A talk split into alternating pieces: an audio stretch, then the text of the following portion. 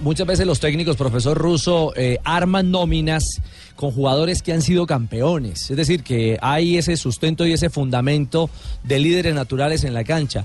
Fue mucho más difícil trabajar todavía mentalmente un plantel que en muchas ocasiones o muchos de ellos no sabían que era ganar un título.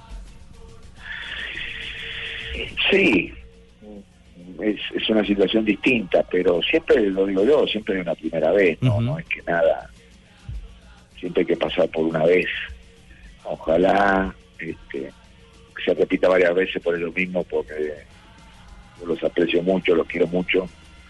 Han, soportado un montón de situaciones, de cosas distintas y han sobrellevado con mucha altura.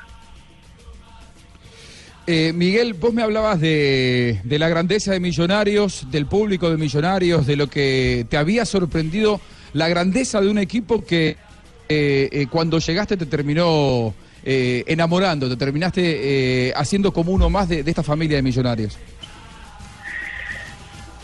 Sí, porque en definitiva yo soy un agradecido a Bogotá, Bogotá es mi ciudad donde vivo, cómo me han tratado el respeto futbolístico hacia mí, en todos los niveles, eh, me siento muy cómodo y la gente millonaria me ha sentir muy cómodo, ¿no? Muchísimas cosas, situaciones de la gente que comparto el día a día de trabajo, hasta los dirigentes, ni hablar de los jugadores, entonces yo y mi grupo nos hicimos en Quente tarde completamente agradecidos y de pertenecer ya a esta familia, ¿no? porque no es, una, es una estrella importante por todo lo que significa y saber bien de, que seguimos el futuro, que hemos definido como entendimos que era necesario, dando los pasos necesarios una metodología de trabajo, una forma y buscando crecer permanentemente.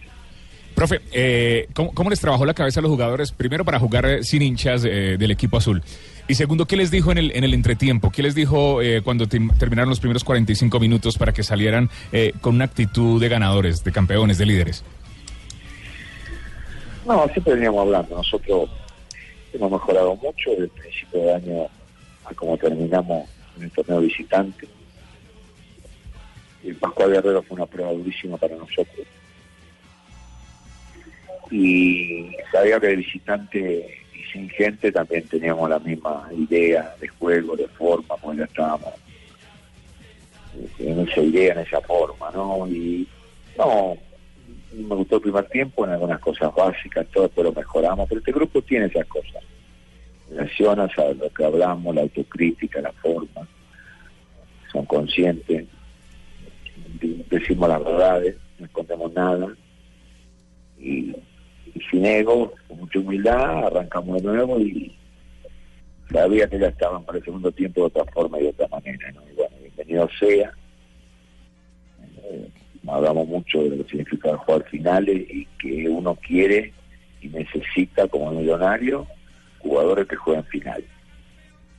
Porque le digo que millonario es estar entre los si te toca entrar entre los ocho, entre los primeros cuatro. Y una vez que estás ahí, tenés que llegar a las semifinales. Y después de ahí es millonario. Siempre es un gran. Eh, profe, te habla José Néstor Peckerman de Blog Deportivo. Eh, quería felicitarte por ese logro tan especial que obtuviste ayer. Un abrazo, homo, un abrazo entre, entre homólogos. bueno, gracias. Eh, sí, aquí, aquí hay humor y hay, y hay información, profesor eh, Russo, sí, ese es nuestro ADN. ¿ah? Sí. Profe, eh, mire, le pregunto desde la ciudad de Barranquilla, eh, primero felicitándolo por supuesto por, por este título, pero, pero siempre se habló de lo, de lo reducido de la nómina de, de Millonarios, sin embargo se hizo, se logró todo esto pero ahora viene una exigencia mucho más alta que usted conoce a la perfección y que es la Copa Libertadores de América. Y el tiempo para eh, contratar refuerzos es muy poco. Ya han empezado, eh, profesor, a, pensar en ese, plan de refuerzos. No hablemos de nombres, pero, pero se puede hablar de posiciones que usted cree que este equipo necesita reforzar. Eh, hoy mismo dejamos pasar estas horas y arrancaremos con todo lo que entendemos que es necesario y todo, porque uno primero tiene que estar dentro de la copa y después volver a arrancar. Tenemos una idea que venimos trabajando. No estoy de acuerdo con los 25 cupos. Millonarios creo que jugó este año 62 partidos sin jugar, se jugó nada más dos copas de repechaje, nos limita, pero bueno, hay que ver fecha de Copa Libertadores, también pase de grupo bueno también y cómo nos deja cuando para si a mitad de año hay corporaciones, tenemos que saber todo eso todo bien al detalle, así que eh, también por los nombres que hay de equipos de la posibilidad que tengo son muy altas va a ser una copa muy competitiva durísima y es muy difícil de por sí para todos no veremos cómo desarrollamos todo esto pero con mucha calma y tranquilidad también Profe, volviendo a lo del título, desde afuera la crítica era que la, que la nómina era corta comparado con, con el medio nuestro, con los uh, demás equipos, ¿usted veía corta la nómina o la veía muy pareja frente a otros rivales? Yo siempre aposté al crecimiento del equipo, muchas facciones, muchas cosas. Este, eh, no aposté a la nómina ni, ni los nombres me seducen si estoy convencido y hasta un punto también, ¿no? creo más en lo grupal, en lo individual. tenemos dos o tres normas que Millonarios son claves, ¿no? Como entrenar, jugás, primero el grupo, pues todo lo demás, y, todo adentro y nada afuera, ¿no? Entonces, partiendo de esas ideas y de esa base, después viene todo, ¿no? Que son hoy conformar un grupo fuerte, unido y por muchísimas cosas que basándonos más en los equipos que en lo individual. ¿no?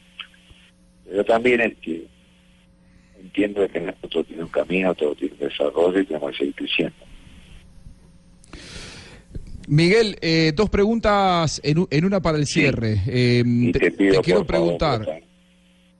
Sí, dale, ya, ya, ya liquidamos. Eh, si vas a ir al sorteo, el próximo miércoles es el sorteo en Paraguay de la, de la Copa Libertadores, o si irá alguien de tu cuerpo técnico o directamente los dirigentes de Millonarios. Y, recuerdo, un año atrás te hicimos la primera nota cuando llegaste a Colombia, eh, fin del 2016, y decíamos un técnico de grandes desafíos. Bueno, estuviste a la altura de esos grandes desafíos y me imagino que la próxima eh, prioridad es hacer una buena Copa, ¿no?